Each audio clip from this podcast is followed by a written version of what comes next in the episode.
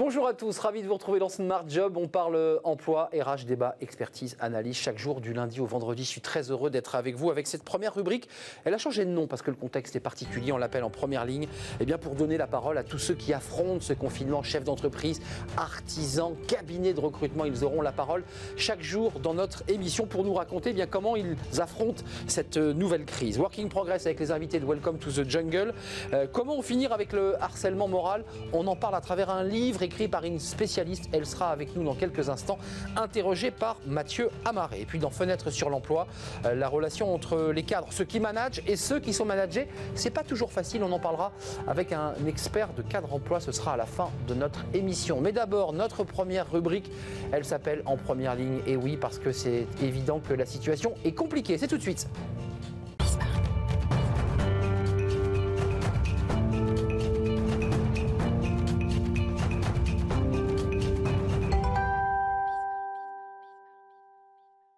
Voilà, confinement oblige. Euh, nous aurons évidemment tout au long de nos émissions beaucoup de, visio avec des, invités. Euh, et on commence pour cette euh, première rubrique en première ligne, je vous le disais, parce que évidemment des DRH, des chefs d'entreprise, des dirigeants d'entreprise, eh bien, affrontent cette crise. crise évidemment très compliquée pour eux. Jean-Marie Leroy, merci d'être avec nous pour inaugurer cette première rubrique en première ligne. Président du cabinet Quadra Consultant, chasseur de tête, vous êtes né en 1995 vous agissez dans presque tous les domaines euh, et vous recrutez eh des, cadres dirigeants. Euh, d'abord, euh, pour reprendre un peu le, titre de notre rubrique, est-ce que vous avez le sentiment, Jean-Marie Leroy, d'être en première ligne oh, oui, on est, sacrément en première ligne. on est en première ligne d'abord, je suis en première ligne vis-à-vis de mes collaborateurs et, et, et, c'est pas tous les jours facile. D'abord parce qu'il faut les rassurer. Il faut les rassurer sur leur devenir et sur le devenir de leur famille. Et puis, euh, euh, il faut euh, également être en première ligne parce qu'il faut être complètement en osmose avec nos clients qui, eux aussi, sont en première ligne.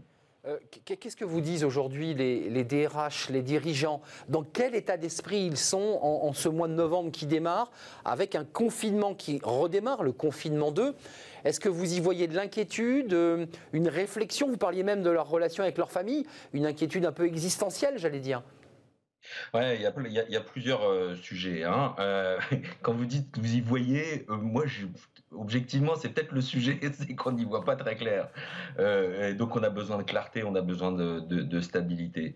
Euh, je, pense à certains, euh, certains clients qui sont dans l'investissement, l'investissement immobilier, en infrastructure et autres, qui ont l'autorisation aujourd'hui de, de, continuer à travailler. C'est très difficile parce que leurs programmes sont sans cesse décalés, que leurs intervenants décalent aussi euh, leur euh, timing. Et que de ce fait-là, bah, quand il faut faire passer euh, des travaux en dessous d'une voie de la SNCF qui a été prêt avec un rendez-vous calé il y a trois ans, eh bien, à ce moment-là, la SNCF, on lui dit qu'on veut décaler, et eh bien, la SNCF répond, écoutez, on, on reprend rendez-vous dans trois ans. Donc euh, on prend tout de suite beaucoup de retard euh, sur un certain nombre d'investissements et évidemment c'est très perturbant pour nombre euh, de, nos, de nos clients évidemment. Investir dans le brouillard, investir dans le brouillard, c'est compliqué. Hein. Absolument, c'est un, vrai enjeu. On, parlera évidemment de l'investissement de tous ceux qui, bah, qui, pensent l'avenir. Vous, Jean-Marie Leroy, j'ai vu que d'après une étude de Syntec Conseil Recrutement, les cabinets de recrutement avaient connu et vu une chute de 70% de leur activité. Vous aussi, vous êtes impacté directement. Vous aussi, vous êtes dans cette première ligne-là.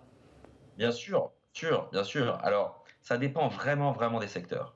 vous avez des secteurs qui sont mais mais démoli, évidemment. Euh, on est, on, est, on est où on était, je sais plus comment on dit, leader euh, euh, pour accompagner tout le milieu de l'événementiel, du tourisme d'affaires, toutes ces affaires qui se créent dans des, dans, des, dans des lieux très organisés finalement, les congrès, les salons. Bah, aujourd'hui, objectivement, c'est mort de plaine. Il, ne se passe plus rien. C'est catastrophique. Donc, évidemment, des secteurs comme cela sont très impactés. En revanche, des secteurs comme l'ESS, l'économie sociale et solidaire, où là, il faut être en première ligne aussi. Euh, eh bien, euh, on, y est quand on est euh, dans l'action publique, l'action publique qui est aujourd'hui en première ligne, parce que sans l'investissement public, objectivement, on sera encore plus bas. Mmh. Et, bien évidemment, nous qui accompagnons tous ces acteurs publics ou de l'économie sociale et solidaire ou de tous ces acteurs de la transformation, parce qu'aujourd'hui, on, est obligé de, de, se transformer pour réussir à tenir. Évidemment, là, nous sommes beaucoup plus actifs encore aujourd'hui. Et les candidats, ils sont faciles à joindre du coup. Euh, nous, on n'a pas de difficulté pour joindre les candidats. Et, les candidats, ils vont aller chercher des, structures qui sont plus rassurantes que la leur. Mmh. Euh, c'est ça, euh, c'est ça qu'on rencontre. La vraie difficulté, c'est sur les entrepreneurs. Des, des, boîtes comme la mienne ou, ou comme d'autres boîtes le dirigeant, il n'est pas salarié, le dirigeant, il n'a pas le chômage euh, si jamais la boîte est plante. Et, eh euh, et donc, euh, dans ces moments-là, évidemment, le, on pense aux commerçants, évidemment, aux artisans. on, est, on est beaucoup plus impacté et le stress est décuplé. Vous. Jean-Marie Leroy, bien sûr, il y a du stress, il y a de l'inquiétude, il y a du brouillard, vous, vous le disiez. Est-ce que les chefs d'entreprise que vous rencontrez, vos clients, pour certains, considèrent cette crise comme une opportunité? Est-ce que certains disent il faut en tirer la quintessence, il faut se réinventer? Ah ben, On n'a pas le choix. Euh, j'ai envie de dire, euh, ne pas investir, c'est subir, hein. donc euh, et donc c'est mourir. Hein. donc on n'a pas le choix. Moi, ce que j'entends des, clients et des dirigeants, c'est que ceux qui se mettent, alors il y en a qui n'ont pas le choix. je parle évidemment de la restauration ou de l'événementiel, mais à part ces, cas de, de, figures bien particuliers, les chefs d'entreprise me disent mais écoutez, c'est pas les petites aides qu'on reçoit de l'État qui vont changer la donne, ça n'est pas le chômage partiel qui va nous permettre de, de générer du chiffre d'affaires. Et donc on préfère, et on est tous sur cette ligne-là, euh, on préfère euh, avoir peut-être un peu moins euh, de, chômage partiel, ça aide quand on a des gens un peu fragiles, qu'on garde du coup. Euh, mais, mais, par contre, euh, sur, sur des secteurs qui, qui, sont, qui sont fragilisés. mais, mais, par contre, dès qu'on peut demander aux, collaborateurs de s'investir encore davantage pour tenir la boîte, là, il faut, il, il faut investir et donc, euh, et donc éviter le recours euh, systématique au chômage partiel. Ça, c'est clair. Donc, ce que vous dites, c'est qu'il faut en fait avoir euh, une armée agile, nombreuse, et pas forcément des collaborateurs qui restent chez eux. C'est ça que vous dites? Bah, Ce qu'on sait, ce qu'on sait, c'est que on a deux. on a évidemment les crises révèlent les personnalités euh, mais quand on voit euh, euh, certains collaborateurs, ils comprennent complètement la situation et ils s'investissent encore plus que, d'habitude. D'autres ont, des réactions en disant moi, je, me sens protégé bon voilà au pire au pire je vais, je vais partir en chômage partiel ou en chômage euh, on a aussi cette attitude-là dans certaines entreprises. Moi, j'ai la chance d'avoir des euh, chez Quadra euh, des, collaborateurs qui sont très mobilisés, mais objectivement, on a vraiment ces deux publics à manier. C'est pas facile de manier deux publics très très différents parce que parce que on n'a pas le droit du travail avec nous. Hein. Mm. Le droit du travail est, très protecteur pour les salariés, ce qui est très bien, mais il permet pas aux, chefs d'entreprise dans ces cas de figure de dire là, il faut qu'on se bouge, il faut qu'on aille plus loin, il faut qu'on. De taper du poing sur la table. Parce que sinon, on n'y arrive pas. C'est ça, de taper du poing sur la table. Merci Jean-Marie Leroy d'être venu avec nous dans cette première rubrique euh, pour inaugurer cette première rubrique euh, en première ligne. Vous êtes le président du cabinet Quadra Consultant, créé en 95. Et euh, bah, vous aussi, vous êtes en train de, eh bien, de vous réorienter, de vous réorganiser. Merci d'être venu sur notre plateau. La suite de notre programme dans Smart Job, c'est Working Progress. Vous connaissez notre rendez-vous avec les invités de Welcome to the Jungle, c'est tout de suite. Retrouvez Work in Progress au cœur de Smart Job en partenariat avec Welcome to the Jungle.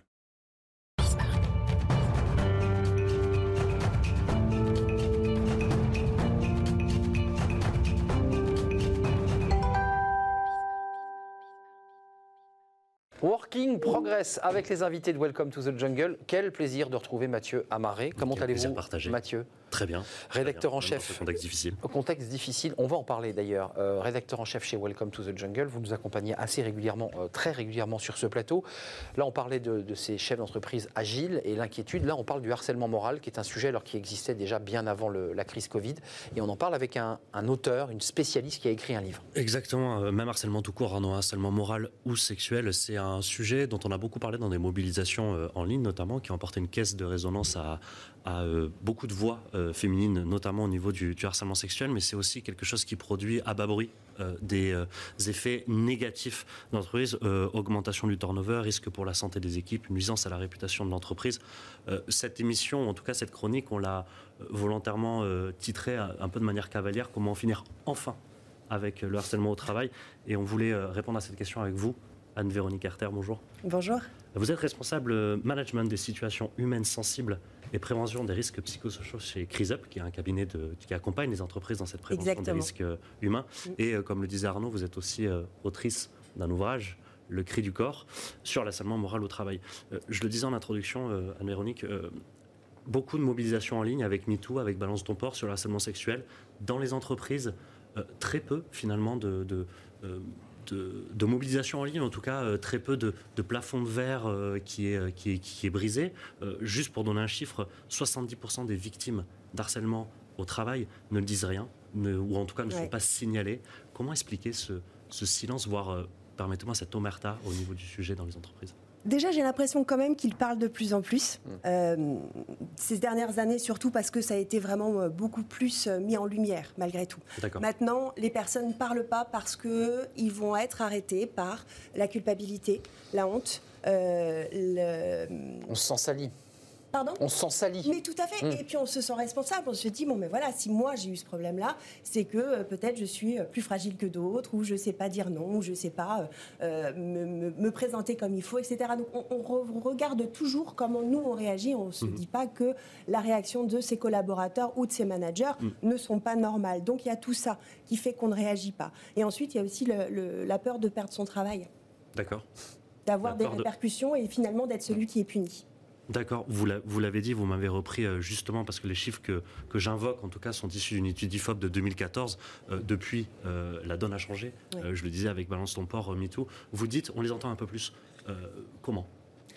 On les entend un peu plus, alors déjà parce que, euh, bah, parce que les personnes vont aller voir les délégués du personnel, vont aller en parler à leur médecine du travail, vont en parler à leur médecin généraliste parce que l'information circule, parce que du fait des grandes affaires qu'on a euh, vues, entendues à la télévision, dont on a été informé, les personnes se rendent compte qu'elles ne sont peut-être pas seules euh, et qu'elles mmh. peuvent agir et qu'elles peuvent se protéger. Et surtout, elles ont peut-être conscience aussi que si elles ne font rien, ça va continuer et ça peut être terrible. Donc les référents dont vous parlez, ce sont des, des médecins est-ce que, est que de ces dernières années, comment, enfin, est-ce que on a noté une amélioration euh, de cette de cette prévention ou en tout cas de euh, la parole qui se libère, de la parole qui se libère? Les, les référents dans les entreprises, ce sont euh, les médecins généralistes, vous l'avez dit, la médecine du travail. Est-ce que maintenant, au sein d'une peut-être d'une organisation un peu plus classique, est-ce que les responsables des ressources humaines sont aussi des référents sur ce sujet-là Bien sûr.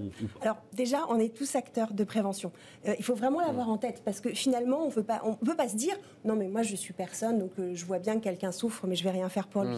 Au contraire, on est tous des acteurs de la prévention. Maintenant, quand, quand on ne sait pas comment agir, il faut en parler au RH, mhm. à son manager, à la direction, à la médecine du travail, aux représentants du personnel, si on a un CSE, euh, une CSSCT, enfin tous ces, rassemblements, je dirais, de, de personnes, d'humains dans l'entreprise qui peuvent accompagner et, euh, aider. On a vu dans l'affaire de ce grand vendeur de logiciels euh, français, mais qui s'est exporté aux États-Unis, que la DRH, elle aussi, était en porte-à-faux, puisque des salariés étaient, s'étaient plaints et que la DRH se retrouvait, elle, entre deux cymbales. C'est compliqué parfois.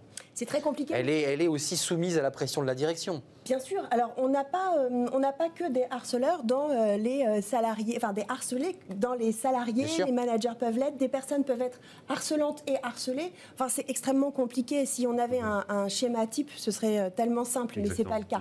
En revanche, effectivement, on peut aussi, en tant que présumé victime, se dire mais je peux pas parler à telle ou telle personne parce qu'elle va pas forcément être de mon côté. À ce moment-là, c'est pour ça on a plein de personnes qui peuvent nous aider. Excusez-moi, le, cri du corps, parce que ce titre est très beau, édition Michalon, je, je le précise. le cri du corps, c'est quoi? Pourquoi ce titre très fort? Parce que le corps parle quand on est harcelé Bien sûr. Alors, je dirais que dans toutes les situations de souffrance, donc de souffrance au travail, euh, quand on subit des comportements inappropriés, et comme vous le disiez tout à l'heure, euh, on n'a pas envie euh, de dénoncer, d'en parler ouvertement, on se sent coupable, à ce moment-là, on retient les choses en soi. Et c'est à ce moment-là que le corps parle. Hmm. Effectivement. Et ça va être tous les symptômes qui peuvent être aussi très vraiment physiques. Et, enfin, en fait, ils peuvent être physiques, psychologiques, comportementaux. Et en fait, chacun d'entre nous sommes capables de le voir euh, chez notre collègue. Ça peut être une grande prise de poids ou une perte de poids, ça peut être euh, des réactions euh, même cutanées, ça peut être une grande fatigue parce qu'on n'arrive plus à dormir et donc des comportements un petit peu plus bah, fragiles hmm. dans la journée, des crises de larmes, des personnes qui vont avoir des difficultés de concentration. il y en a tellement. Véronique, vous, le, dites dans ce livre aussi, vous expliquez le cycle de vie de harcèlement, donc à sa prise de conscience jusqu'à mm. l'hospitalisation aussi vous expliquer comment on s'en relève oui. Euh, de, ce, cet harcèlement. C'est un peu cette, euh, cette tendance solutionnante que j'ai envie de, Alors, c'est vrai que déjà, on n'est pas obligé d'aller jusqu'à l'hospitalisation. Là, c'était, euh, c'était l'histoire que je racontais, la mienne, en l'occurrence, il y a, plusieurs années. Oui, c'est bien la vôtre que vous décrivez. non, parce qu'on on avait un doute. On avait un doute, et... mais j'étais absolument persuadé que c'était de vous dont vous parliez. C'était bien mon histoire, oui, tout à fait. Je ne pouvais pas en faire un roman, il fallait que je sois sincère. donc, c'était une façon d'être aussi plus impactante. vous êtes passé par là. Je suis passée par là et j'en suis sortie, donc on en sort. Euh, mais l'idée, c'est de ne pas rester dans un principe de victimisation. Euh, je ne suis pas coupable de ce qui m'est arrivé, mais je peux être responsable de ne pas avoir dit non. Est-ce que vous avez trouvé des, perches dans votre entreprise à l'époque pour, euh, pour remonter la pente, justement Bien sûr. Des et lesquelles? Des, collègues. des collaborateurs et la médecine du travail, dans mon cas. Euh, dans d'autres cas, ce sera euh, la direction des ressources humaines ou des représentants du personnel. On a toujours quelqu'un à qui on peut parler. Mais ça a des répercussions, ça a des répercussions sur la famille. Euh, parce que quand je parle du cri du corps jusqu'au bout, et j'entends tout le temps ça, les gens vont dire non mais moi je peux tenir, c'est très mmh. dur ce que je vis, mais je suis fort. je vais traverser. Je vais traverser. Oui, oui, oui, jusqu'au moment où on traverse plus et où on tombe. Et quand on tombe, ça c'est ça peut être définitif. Euh, mais en tout cas, ça peut être dramatique pour soi-même et pour sa famille, pour, euh, pour toutes les personnes qui nous entourent. Parce que quand on tombe, quand on fait un burn-out, un vrai, hein, pas... Oui, parce que le, bout, le, bout, du chemin, c'est le burn-out. Hein. Bah, on s'effondre. Voilà. Mm. Et là, et là, et là, et bah, pour se relever, il faut du temps. Vous avez des mots très forts, hein, vous dites au risque de la... aux limites pardon, de, de la mort. Oui, alors oui, moi je suis, je suis quelqu'un qui aime la vie, euh, qui euh, suis bonne vivante et joyeuse, et euh, j'ai eu envie de mourir. Hmm. je, suis arrivée là, alors que c'est pas du tout dans. C'était pas votre, votre, personnalité, votre caractère. du tout. Et en fait, on peut tous arriver là, donc il faut faire très attention. Il faut faire attention à soi, hmm. il faut faire attention aux autres, et j'ai presque envie de dire, d'autant plus aujourd'hui, où on est dans, hmm. justement dans une crise qui nous oblige à travailler à distance, de plus en plus, où on ne voit plus ses collègues. Euh, on vous a peut exister encore. On a eu ce débat avec des avocats sur ce plateau. On vous a reconnu comme victime parce qu'il y a aussi la notion de reconnaissance, c'est-à-dire que la personne qui considère qu'elle est harcelée doit aussi avoir une forme de statut de victime de harcèlement. Vous avez eu j'allais dire, euh, euh, gain de cause sur le plan juridique, tout simplement Non, parce que je n'y suis pas allée. Je ne suis pas allée sur le plan juridique parce que, euh, pour le coup, il fallait. je savais que si je partais là, c'était pour 3 ans, 4 ans, 5 ans. Et qu'on restait dans l'histoire tout le temps. Et que je restais dans l'histoire tout le temps et que j'allais pas m'en sortir, que j'allais mmh. pas me relever. Et à un moment donné, je me suis dit non, je n'ai pas eu ce courage-là. Je pense que c'est très personnel. mais j'ai eu ma reconnaissance autrement, puisque après avoir écrit ce livre, après l'avoir vécu, j'ai repris des études pour devenir consultante en prévention des risques. Et aujourd'hui, je travaille chez CRISUP forme de revanche en quelque sorte. J'ai compris. Et quand j'ai écrit ce livre où j'étais vraiment profane par rapport à cette situation, aujourd'hui je suis professionnelle et je me rends compte du mécanisme. et c'est là où est ma résilience aussi, mm. de me dire qu'il y a plein de belles entreprises euh, où tout se passe bien et mm. qui ont envie de faire en mm. sorte que les choses changent. On n'est pas forcément aussi. Euh, tout n'est pas noir. Mais non, tout n'est pas noir. Il y a des entreprises qui se remettent en question, qui, qui avancent. Permettez-moi d'évoquer brièvement euh, l'actualité Anne-Véronique, vous, l'évoquiez vous-même euh, dans votre, dans votre prise de parole euh, il y a 30 secondes, le télétravail. Oui. Euh, aujourd'hui, voilà, les gens sont potentiellement isolés en télétravail. Le harcèlement moral, vous le dites, peut s'aggraver dans ce type de situation-là. Comment?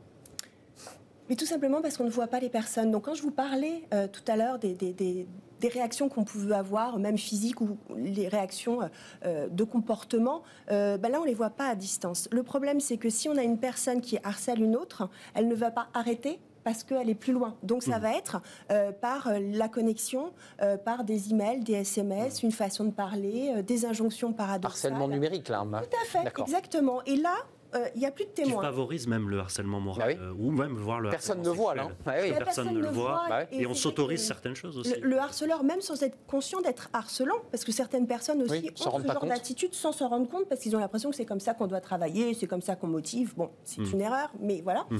Euh, donc ces personnes-là, en plus, elles sont cachées derrière l'écran. Donc finalement, ça laisse une liberté. On le voit vraiment mmh. dans tout ce qu'on peut avoir en cyberharcèlement, même en dehors du travail. L'anonymat de Twitter. C'est terrible. bah oui. terrible. Bah oui. C'est terrible. Bah oui. Mais par voie de conséquence, les personnes, les salariés qui souffrent de ça, se retrouvent dans une situation où ils vont être isolés, seuls chez eux, avec un télétravail qu'ils n'ont pas forcément choisi, Subi, ouais. euh, où ils n'ont pas forcément l'organisation, l'ergonomie nécessaire pour pouvoir bien travailler, euh, en panique parce qu'ils ne vont pas réussir forcément à accomplir les tâches, donc se mettant une pression maximum pour, euh, pour réussir à atteindre des objectifs qui ne sont finalement peut-être pas atteignables. Merci pour votre énergie, Anne-Véronique Herster. Ce livre, Le cri du corps, votre histoire, donc, vous avez euh, mis, euh, voilà, euh, donné dans, ce livre chez, chez, Michalon. Voilà, vous en êtes libéré aussi à travers ce, livre. Et puis, vous êtes aujourd'hui responsable management des situations humaines chez CrisUp. Donc, c'est votre métier, du profane à la professionnelle. Merci d'être venu sur notre plateau. suite, Mathieu, si vous le voulez bien, de Working Progress, avec notre nouvelle invitée, d'en travailler demain. On reste sur le sujet. Restez avec nous.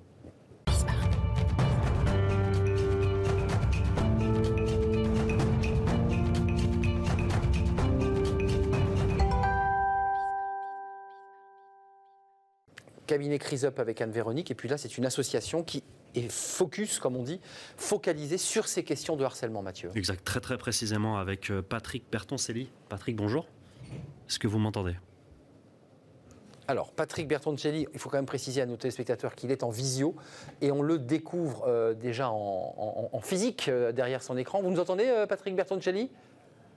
Oui, vous entendez très bien, oui. Ah, très formidable. formidable. Écoutez, je vais vous présenter Patrick. Vous êtes euh, président et fondateur de l'association AVHT pour Association des victimes de harcèlement au travail. Vous accompagnez les victimes euh, de harcèlement au travail euh, dans leur combat, dans leur lutte, dans leur maladie. Tout simplement, comment est née cette initiative? Alors, oui. On vous entend bien, Patrick. On vous entend oui, euh, oui j'ai créé l'association en, décembre 2000, donc ça, ça va faire bientôt 20 ans, parce que moi j'ai été victime d'harcèlement moral au sein de ma collectivité, puisque j'étais fonctionnaire territorial, et euh, j'ai commencé à avoir des problèmes euh, au niveau de mon travail, parce que j'avais, j'étais, comment dirais-je, c'était l'administration, c'était politique. Donc comme j'étais chauffeur du président de l'époque, euh, quand il a été battu, j'ai euh, voilà, commencé à avoir des problèmes euh, d'harcèlement moral. Comment ils se sont manifestés, Patrick, ces, ces problèmes? Vous m'entendez? Oui, oui, je vous entends. Est-ce que vous m'entendez, moi? Je vous demandais comment s'étaient manifestés ces, ces, problèmes de harcèlement moral à votre, dans, votre, dans votre collectivité. Alors, ben, dès que, dès que pu être, parce que j'étais chauffeur, euh, on m'a enlevé, euh, bien entendu, euh, les clés du véhicule, mais vraiment d'une façon très, très, très difficile, puisqu'on m'a arraché les clés pour, pour me prendre, pour me prendre le véhicule. j'ai pu, on m'a demandé de plus conduire. On m'a demandé de me, ben, de, rester, je veux dire, au, sein du garage, puisque j'étais pendu du garage de où c'est qu'il y avait les véhicules, et je faisais presque plus rien. On m'a euh, voilà, on m'a complètement isolé hmm. et on avait interdit euh, à, mes collègues de me parler. Voilà. Alors de cette, de, cette, de cette anecdote ou de cette histoire en tout cas euh, personnelle, vous avez fait une, une, association, vous l'avez créée, donc vous l'avez dit il y, a près, il y a près de 20 ans. vous réalisez des, des, formations préventives et des médiations en entreprise via, via la VHT. quelle forme prennent-elles, Patrick? Comment vous aidez ces entreprises à, à accompagner le sujet? Moi j'ai pas, Allô? Oui, j'ai pas compris la question. Je disais, vous, vous réalisez au sein de l'association des formations préventives au sein des entreprises pour qu'elles puissent elles-mêmes accompagner les, les, salariés victimes de, de, harcèlement moral. Euh, je vous demandais tout simplement quelle forme prenait-elle Alors, euh, oui, il y a plusieurs formes. Euh, la première forme, c'est d'aider les entreprises ou les salariés qui souhaitent, euh, quand ils vivent quelque chose de, similaire, euh, de ne pas s'isoler d'une part, hein, et puis de se poser les bonnes questions. Donc nous leur donnons, nous leur donnons, pardon, nous leur donnons des méthodes justement de, prévention hein, et euh, avoir le répondant nécessaire pour pas pour pas subir, du moins trop subir quand c'est temps. Et sinon, on les prend en charge quand les gens font appel, que ce soit les entreprises, que ce soit les, les salariés, justement pour éviter que euh, ça, dure trop longtemps. Euh, parce qu'on sait très bien que ça, a une, une comment dirais-je, au, niveau de la santé, ça a un impact terrible, euh, que ce soit pour la santé et, aussi bien pour les personnes concernées comme pour leur famille. Patrick, juste d'un mot, il nous reste un peu moins d'une minute. Combien de dossiers vous avez devant vous là à l'association? Combien de dossiers vous gérez en ce moment? Et est-ce que vous avez une recrudescence? Ou est-ce qu'il y a moins de dossiers à traiter depuis quelques années? Moins de dossiers Moins de dossiers. Oui, euh, ben, euh, euh, nous on en a un petit peu moins effectivement. depuis l'affaire France Télécom, nous avons un petit peu moins de, de, personnes, mais bon, c'est quand même assez élevé. Hein. je ne peux pas vous donner les dates, les, le nombre de, de décès, mais c'est quand même assez élevé. Mais on en a beaucoup moins qu'avant. Merci, merci Patrick Bertoncelli, président fondateur de l'association AVHT. Vous avez un site internet, vous accompagnez les entreprises, mais aussi euh, les salariés qui, qui, subissent des situations de, harcèlement moral. Merci d'être venu avec nous en, visio. On va, on va, vivre évidemment beaucoup de situations de visio dans ce contexte de, confinement, avec des invités qui seront à distance, d'ailleurs pour des raisons de sécurité évidentes. Merci euh, d'être resté à mes côtés, Mathieu Amaré. On se retrouve demain, je crois, je l'espère. Euh, welcome to the jungle avec vos invités. restez avec nous tout de suite, c'est le cercle RH. On fait une courte pause. On va s'intéresser à ce confinement et à ses enjeux sur l'emploi et à ce bras de fer avec les petits commerçants. On en parle avec mes invités. C'est dans quelques instants.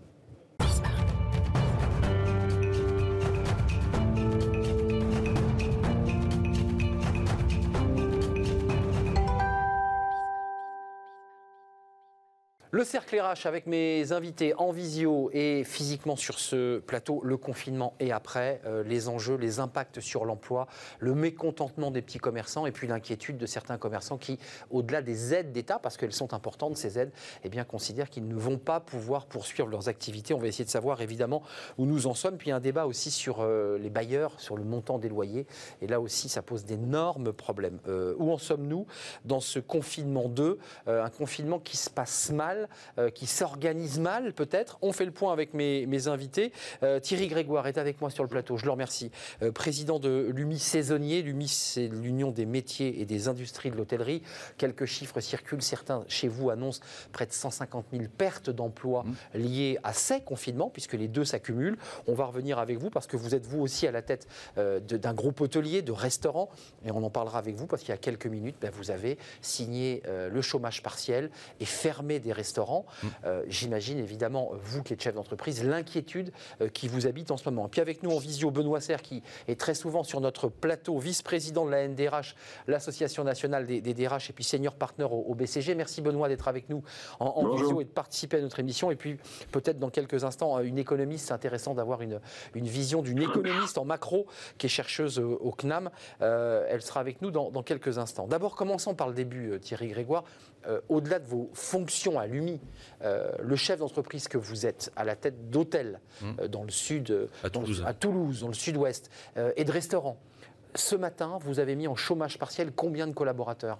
Bah, ce matin, on a, pris, on a pris la décision déjà vendredi dernier, mais comme on ne ferme pas ni un hôtel ni un restaurant comme ça en, en, fermant la porte à clé. Il a fallu un peu de temps, le temps de prévenir les clients qui devaient arriver.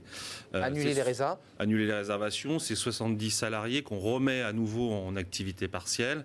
Et, donc, c'est 5 hôtels, de restaurants que, que, l'on ferme. Euh, donc voilà. Après, avec tristesse, j'imagine. Avec le, Vous savez, un chef d'entreprise, euh, la, plus grande difficulté qu'il a depuis le début de ce confinement, c'est l'incertitude. Donc, l'incertitude, on vit certes avec, mais aujourd'hui, on est contraint à fermer. Euh, et donc, euh, on le fait, oui, oui, parce que euh, c'est compliqué de, psychologiquement pour mes collaborateurs. Alors ça l'est pour moi, mais moi je suis un chef d'entreprise, donc je dois garder calme et sang-froid. et, à partir de là, c'est de les rassurer, et notamment, bah, heureusement que l'activité partielle, certes longue durée, l'activité partielle est, là, nous permet de, de, payer les salaires. Et moi, je fais dans mon entreprise le maintien de salaire à 100%. Contrairement à d'autres collègues. 100%. Oui, la loi c'est 84. J'estime que je, je, suis dans un métier de service et j'ai besoin de garder toute ma matière première que sont mes collaborateurs pour réouvrir.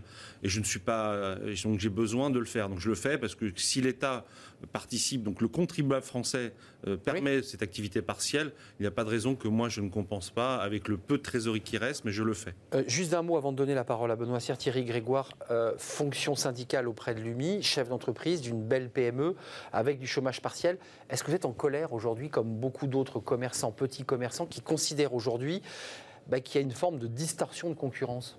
Alors, moi, je ne peux pas être en colère parce que je dois garder calme et sang-froid. Euh, et je dois amortir la colère de, mes, de mes, représentants. Mais vous l'entendez Mes mandants qui aujourd'hui, euh, euh, c'est en train de. Une colère parce que elle est, quand les mesures ne sont pas bien comprises, quand il y a une forme d'injustice, quand la pression. Vous n'avez plus de chiffre d'affaires, quand toute une vie, vous avez mis l'argent dans, dans, votre entreprise et que du jour au lendemain, vous vous retrouvez à demander des aides, etc. Mmh. C'est pas naturel pour un chef d'entreprise. Donc, oui, on est dans une situation aujourd'hui où on a le sentiment que le premier confinement était, inédit, donc totalement inédit, est une épreuve psychologique, bien évidemment.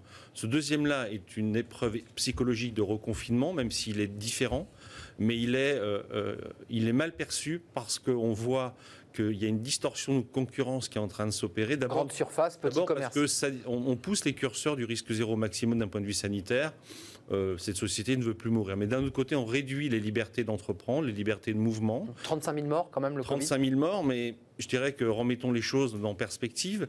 Et aujourd'hui, on aura combien demain de morts économiques, de, salariés euh, qui seront, euh, qui seront, qui verront la case. les naufragés du Covid. Et des entreprises TPE, PME, artisans commerçants qui verront la barre du tribunal de commerce. Même s'il y a des dispositifs, dispositifs qui sont en place, aujourd'hui quand important, il faut le signaler quand même. Hein. Oui, qui sont importants, l'activité partielle. Je redis quelque chose de très important. L'activité partielle, on a sauvegardé le maximum de contrats de travail. C'est ce qu'on continue à faire, nous, notamment en mettant en place l'activité partielle longue durée l'année prochaine, à partir de janvier.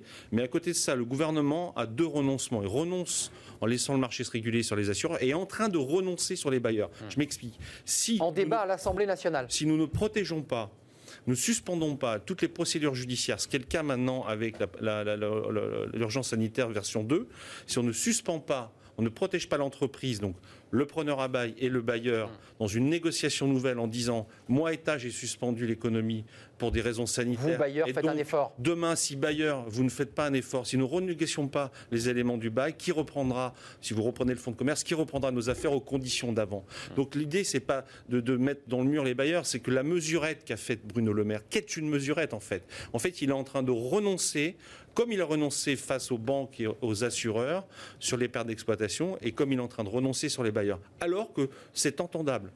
Vraiment, il y a des choses nouvelles à faire, et profitons de cette situation inédite, complètement exceptionnelle, de, pour remettre un peu, rebattre les, les, cartes. et pour que tout le monde s'y retrouve. Hmm. Bailleurs, preneurs à bail, et surtout, si l'entreprise va à la casse, ce sont les contrats de travail qui appartiennent à l'entreprise qui eux, iront à la casse. À la casse et, des salariés.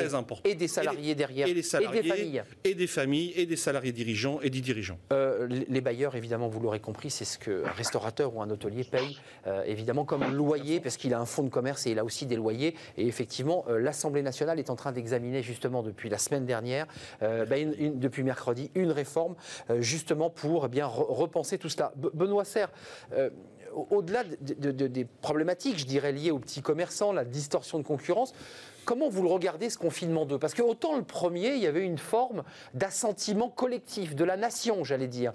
Autant sur ce confinement-là, celui qui, a démarré euh, vendredi, euh, il y a quand même un, blocage. Ça se grippe. Comment vous l'expliquez?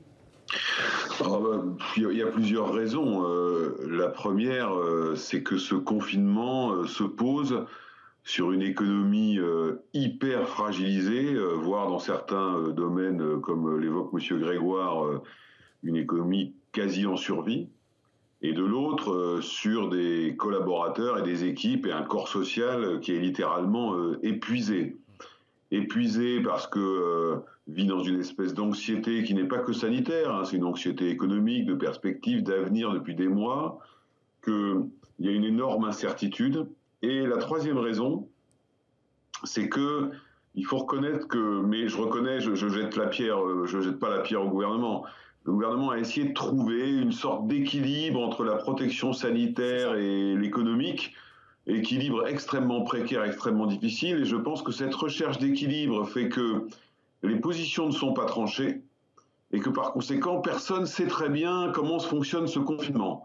Euh, moi, j'ai beaucoup de gens qui me disent ah bon, on va rester à deux jours de télétravail sur cinq jours. Euh, on sent que plus personne n'est très clair. Vous y ajoutez euh, une sorte de fronde municipale, même si elle est assez faible. Hein. Vous avez à peu près 60 arrêtés de réouverture des commerces qui ont été pris sur 36 000 communes. Donc c'est pas. Non, mais c'est problématique. C'est intéressant. Oui. La, la, maire de Montauban qui dit même, qui va même jusqu'à dire qu'elle paiera euh, les amendes euh, pour les commerçants, parce qu'on imagine bien que le tribunal administratif va immédiatement casser ces décisions et ces arrêtés municipaux d'ouverture de, commerce.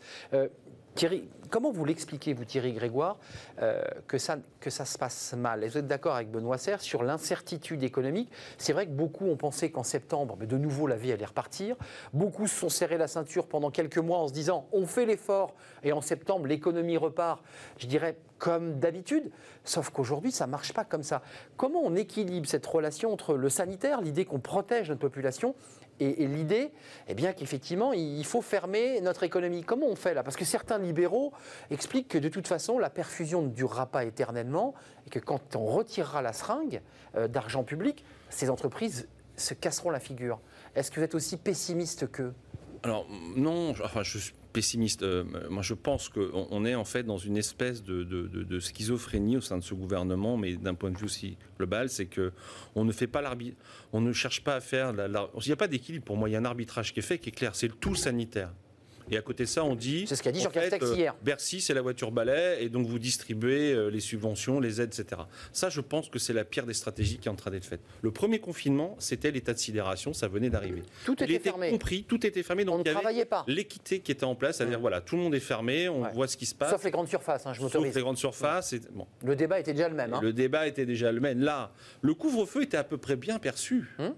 Ah ouais, c'est vrai. Le couvre-feu était à peu près. On n'avait pas le choix. Il aurait été même encore bien perçu si on avait même une réduction de 2 heures jusqu'à 19 heures. Et d'ailleurs, on l'a dit ça. Mais là, le couvre-feu, à partir du moment où il y a quelque chose d'un peu d'à la carte, où on laisse, et il n'y a rien de pire que ça, ce que je de la politique des petits pas, c'est qu'en fait, on veut, on veut ne, froisser personne et, et on voit bien. Et moi, ce qui m'inquiète derrière tout ça, c'est pourquoi, pourquoi les gens réagissent? D'abord parce qu'il y a une pression psychologique et il y a un trop-plein. Et donc, moi, le trop-plein me fait toujours peur. Hmm. La traduction euh, qui pourrait revenir demain, je disais. Quoi, des flambées de, de, bah, de violence C'est ça. et ça, on ne peut pas. On voit bien ce qui se passe dans d'autres. Et vous le sentez que ça bouillonne chez les commerçants bah, D'abord, on a la pression, nous, on est encore intermédiaire, de devoir agir. Et moi, je dis que lorsque demain, on va dans la rue pour manifester, c'est la situation d'échec d'une négociation. Donc, moi, je pense que le gouvernement devrait revenir, me semble-t-il, en tout cas à, quelque chose, de dire, on a dit au début que c'était, par la voix du président de la République, une situation de guerre. Et eh bien, créons cette dette-là, c'est une dette perpétuelle. Que tous les États européens. On ne la paye pas. C'est 2500, 3000 milliards qui est une dette avec un retour à meilleure fortune pour que les Français et tout le, peuple européen et que les choses repartent.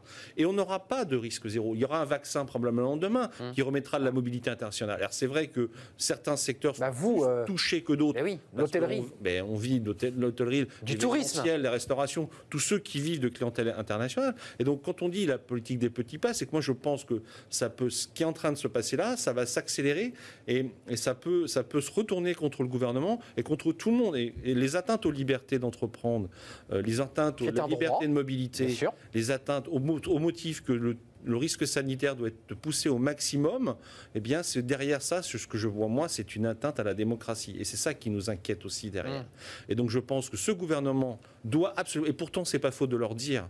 Je pense oui, parce que vous avez des, rencontres. Je pense vous êtes reçus régulièrement. Oui, et je pense qu'il y a aussi des lobbies à l'intérieur du gouvernement qui sont extrêmement puissants. Je les cite, moi, je n'ai pas de problème, j'assume ça. Les assurances, les banques assureurs, ce monde-là aujourd'hui sont en train de faire pression parce qu'ils n'acceptent pas, ne veulent pas comprendre que le monde est en train de changer. Alors qu'il y a des solutions intelligibles si on se mettait. Et parce que le politique, c'est quoi le politique? C'est le fait d'agir. Il, est en, il est en situation d'insécurité juridique permanente. Hmm. On voit bien que nous, gouvernants, aujourd'hui, on, on, cette peur du risque pénal, mais c'est inhérent à toute fonction. et moi, le premier, en, tant que négociateur, en tant que syndicaliste, Vous je, êtes suis engagé, bien sûr. je suis engagé, je prends des risques. Regardez Thierry Grégoire, juste ce que disait euh, Jean Castex, parce qu'il y a eu une journée un peu euh, sur le plan politique. Bruno Le Maire s'est exprimé longuement euh, sur une, chaîne d'information, puis Jean Castex était sur le, le 20h de TF1. Regardez ce qu'il disait, fermez le banc. Euh, sur la question des commerces, on, va le voir, pas la peine de, négocier. Euh, nous ne reviendrons pas sur les mesures annoncées. C'est beaucoup trop tôt. Euh, il faut attendre à minima 15 jours. Et puis regardez la, une des échos, le journal économique de référence, qui fait sa une justement sur le petit commerce, évidemment, ce secteur qui est au cœur de, la fronde contre le gouvernement, avec un risque démocratique. Benoît, je vous repose la question, la même que j'ai posée à Thierry Grégoire. Thierry Grégoire soulève un, débat de fond, un débat euh, philosophique. Euh, les restrictions de liberté posent un problème euh, pour notre démocratie. Ça, c'est un premier sujet. Puis un deuxième sujet économique, Benoît Serre, c'est que certains disent cette perfusion, eh bien, elle ne durera pas éternellement. Et quand on retirera l'aiguille, eh bien, des centaines d'entreprises fermeront et avec elles, évidemment, ces cohortes de, salariés. Qu'est-ce que vous en pensez? Est-ce qu'il faut ah continuer comme ça? Je, pense, je pense que le gouvernement euh, a fait un choix de, soutenir, euh, de soutenir l'économie, mais qu'effectivement, il ne fait que repousser le tas de sable euh, devant lui. Alors, heureusement pour les gens qui ont du coup été protégés depuis 7-8 mois, mais de toute façon, il y aura une facture sociale, il y aura une facture économique, il y aura une facture fiscale, c'est évident. je, ne crois pas, on peut le souhaiter, mais je ne crois pas à l'abandon de la dette. Euh, je n'y crois pas, pour des raisons euh, globales et d'équilibre économique. Et une autre raison que M. Grégoire a évoquée, que, que, je partage, qui est que moi, d'une certaine manière, vous connaissez mon optimisme, euh, le, ce second confinement, il vient sans doute empêcher que la situation revienne comme avant. Je crains que si on n'avait pas eu deuxième confinement, on aurait repris comme avant et, le, le, système économique qui n'est pas en grande forme aurait continué à mal tourner.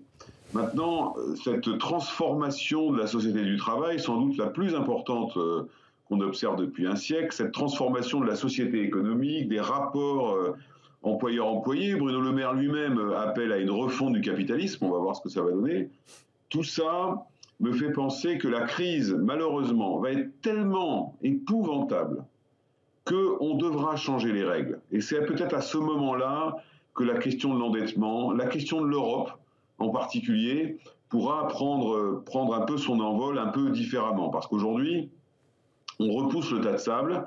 On sait qu'aux alentours du printemps, a priori, il devrait y avoir un, volume de perte d'emploi qui va être absolument considérable. Euh, je crois que le gouvernement serait bien avisé, il le fait peut-être, hein, euh, de préparer cette phase-là en changeant les règles. Je prendrai qu'un seul exemple et j'en aurai fini. Euh, nous avons un, modèle social extrêmement protecteur, mais dont les modalités de fonctionnement, d'équilibrage et de discussion sont d'une lenteur absolument épouvantable, et que cette lenteur, elle est mortifère dans la crise que l'on vit actuellement. Et qu'on essaye de ménager la chèvre et le chou alors qu'on est dans une crise qui ne ménage ni l'un ni l'autre, qui est d'une violence euh, absolument terrible. Euh, les niveaux de factures sociales, fiscales et économiques qu'on aura à payer seront, je le crains, beaucoup plus lourdes que la facture sanitaire que nous payons actuellement. C'est intéressant parce que là, Benoît Serre l'a déjà dit sur ce plateau, c'est la question du dialogue social, le fait que Jean Castex d'ailleurs l'a prôné dès son arrivée, un peu décalé, il faut aller vite et le dialogue social est souvent lent, euh, complexe euh, et on n'a pas le temps. Thierry Grégoire, question simple, parce que beaucoup de commerçants, de chefs d'entreprise se disent, comme le dit Benoît, tirons-en finalement une opportunité de cette crise. Rien ne sera comme avant, il faut inventer le monde de demain. D'abord, vous, peut-être, euh, il y a un débat sur la digitalisation. Bruno Le Maire a expliqué euh, quelques heures avant Jean Castex, alors que lui n'a pas évoqué d'ailleurs, l'idée de pouvoir euh, faire de la livraison, en expliquant d'ailleurs qu'il ne fallait plus aller consommer chez Amazon, mais qu'il fallait faire de la livraison. Est-ce qu'il n'y a pas un retard, je dirais, de votre, secteur d'activité, et je vous vois faire la moue, parce que je connais votre réponse, digitalisation numérisation, faire en sorte que je puisse acheter tout en ligne et pouvoir concurrencer des mastodontes. Est-ce que là, il n'y a pas un effort à faire? Ah ben, de toute façon, le, je, souris parce que c'est trouve que ça fait 4 ans que je porte un sujet de digitalisation des ressources humaines. je suis dans le mille. Euh, donc vous êtes en plein dedans. Non, non, je pense que le, premier confinement, il a, il a un, effet exceptionnel d'accélération de, de, la, digitalisation. Plus personne ne se pose la question de ce que c'est que Zoom aujourd'hui, de faire des réunions digitalisées, etc. Euh, non, je pense que bien sûr, dans, dans la partie, ce que j'appelle euh, tout ce qui est ressources humaines, la digitalisation, digitalisation des contrats, etc., tout ça c'est important. Et effectivement, on a un, phénomène de négociation sociale. Alors, dans l'entreprise, mais surtout dans la partie, ce que j'appelle moi des branches, hum. qui, qui, qui, qui est, euh, qui est, lent, qui est lent parce qu'il y a, y, a des, y a des postures, parce qu'il y a, y a des, y a Chacun des qui aujourd'hui sont plus, euh, ils ne correspondent plus à la réalité. Et c'est pas parce qu'on va accélérer choses qu'on va casser le droit du travail. Aujourd'hui, je suis désolé, on est en train de faire beaucoup de choses. Moi, en ce moment, je suis en train de négocier un accord de branche activité partielle longue durée euh, qui s'appliquera à compter du 1er janvier. Euh, quand le, ce qu'on appelle le droit commun tombera à 36% de remboursement pour que la pente soit moins raide pour chaque entreprise. Bon, probablement qu'on obtiendra activité partielle en poussant. Bien sûr qu'on va pousser. Il faut, les choses, euh, les choses vont très vite. Mais un point très concret, un, commerçant qui livre qui se décide de livrer, est-ce qu'il touche les, aides encore Non, mais je veux dire, les il se pose la question. Hein. oui, mais comme on dit depuis des années qu'il faut taxer les GAFA, parce qu'aujourd'hui c'est scandaleux, qu'ils ne payent pas de hum. fiscalité dans le pays, mais à chaque fois on, a fait les choses avec beaucoup, beaucoup, beaucoup de retard. Oui, bien sûr que c'est anormal qu'on n'ait pas, on pas fait euh, euh, plus accélérer la digitalisation euh, dans les dispositifs de TPE, de PME. On voit maintenant ce qui arrive, le click and collect, mais tout ça n'est pas suffisant. Pourquoi c'est pas suffisant? De toute façon, la digitalisation ne pourra pas tout. Parce que dans certains métiers, dont le mien, ce que nous avons besoin, c'est de rapports sociaux. Moi, je fais. Et de clients. Je, je de clients et, et, on fait 9h, de 9h du matin, des fois, jusqu'à 22h, des réunions Zoom. C'est quand même pas la même, la même négociation lorsque vous avez les gens physiquement. Évidemment que non. Ce lien social-là, on en a besoin.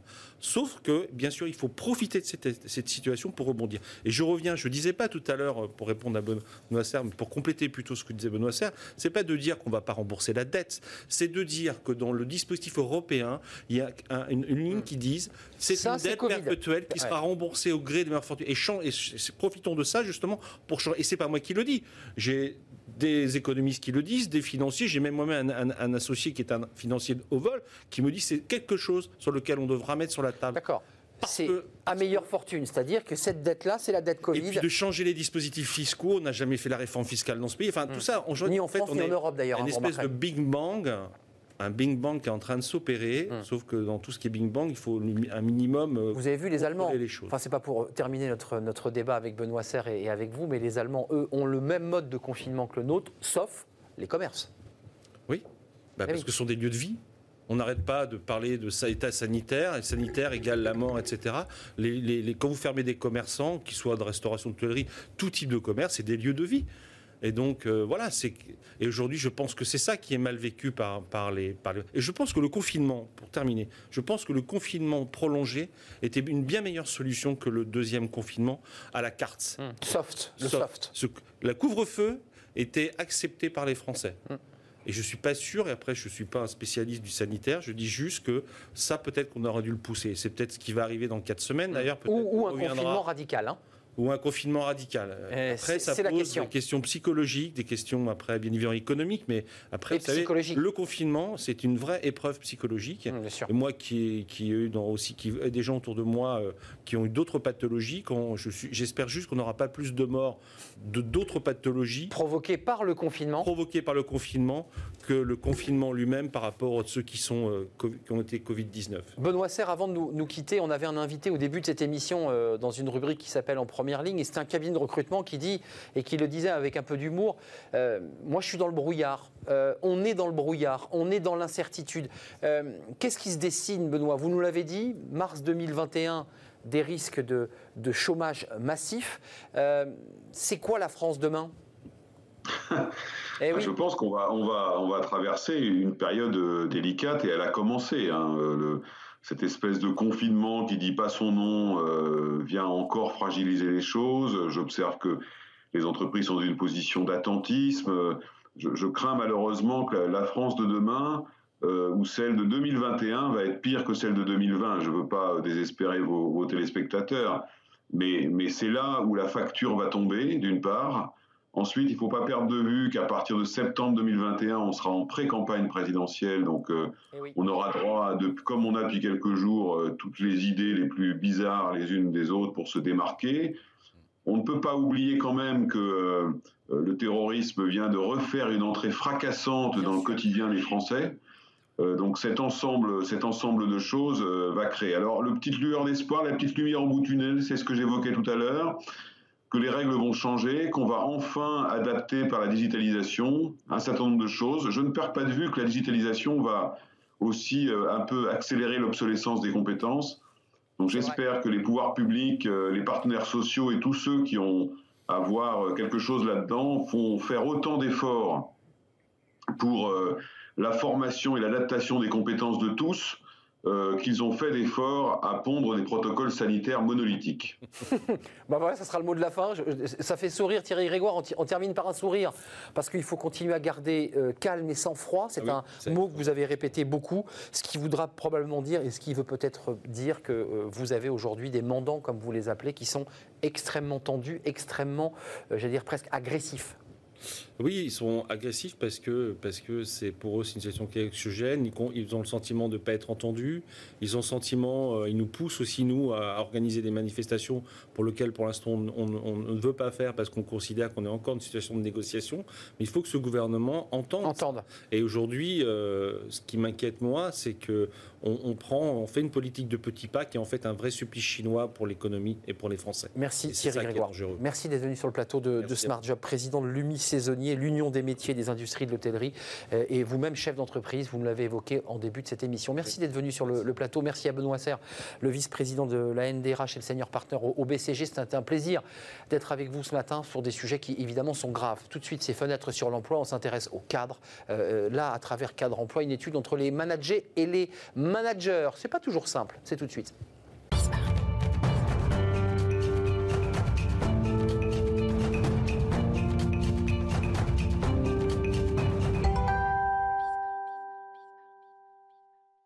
Fenêtre sur l'emploi, la relation entre les cadres managers et les cadres managers avec un, lien de subordination, un lien hiérarchique. Ils sont cadres tous les deux.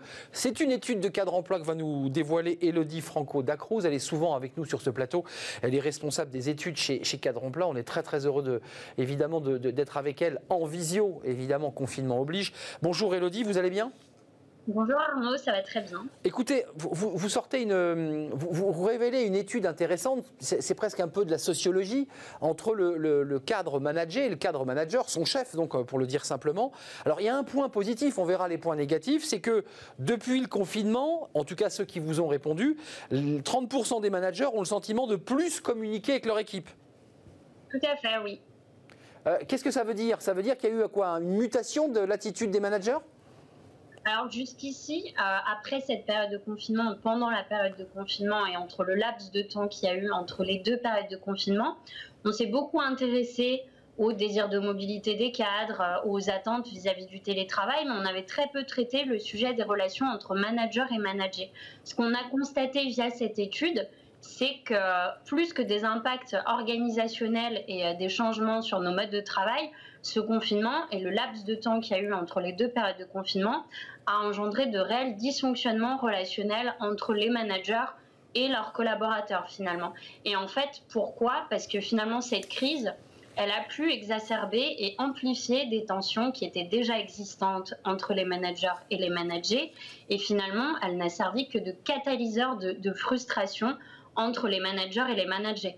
Et euh, ce qu'on remarque aussi, c'est que la perception et la façon dont le, cette période de confinement et cette période post-confinement a été vécue n'a pas du tout été la même côté manager et côté manager. Donc, si les managers ont eu l'impression d'avoir plus communiqué avec leurs équipes, d'avoir été présents, d'avoir, de les avoir accompagnés pendant cette période aussi inédite, les managers, eux, se sont peut-être pas du tout sentis de la même façon et ça se voit au résultat de l'étude. 45% d'entre eux ont le sentiment de moins communiquer avec leurs managers. Finalement, les managers ont été extrêmement sollicités aussi pendant cette période. De ce fait, peut-être que les collaborateurs se, sont un peu sentis euh, laissé de côté, si je puis dire. Mais Elodie, euh, j'allais vous, poser la question. Il y a quand même un écart d'appréciation entre le manager et le manager. Parce que d'un côté, le manager, lui, se considère majoritairement bienveillant. alors lui, il se trouve, en, un mot, pour le dire cash, formidable, mais en même temps, les managers le perçoivent à 30% comme autoritaire, directif et négatif. Euh, on, le voit d'ailleurs sur cette euh, animation, 30% autoritaire, 27% euh, directif et puis 24% les considèrent négatifs. On est quand même très loin des 74% des managers qui se trouvent formidables et bienveillants.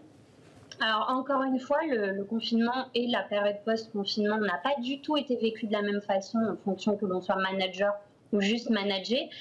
Ce dont il faut se rappeler aussi, c'est qu'en tant que manager, enfin les managers ont été dans, le, dans, la, dans la position où ils ont dû à la fois gérer les, les, craintes des collaborateurs et leurs attentes, mais aussi de concilier tout ça avec les impératifs de l'entreprise.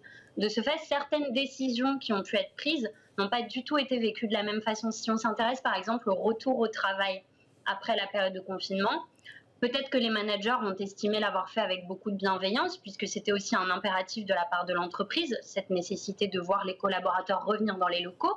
Mais peut-être que les collaborateurs, eux, l'ont vécu comme euh, une, directive extrêmement contraignante. Et en tout cas, de ce que j'ai pu constater notamment dans mon entourage, ce qui est le plus ressorti, c'est je ne comprends pas pourquoi on me fait revenir au travail. Ça fonctionne très bien en télétravail. Donc, les collaborateurs n'ont peut-être pas toujours conscience des, euh, impératifs et des enjeux que, que, cela implique pour les entreprises.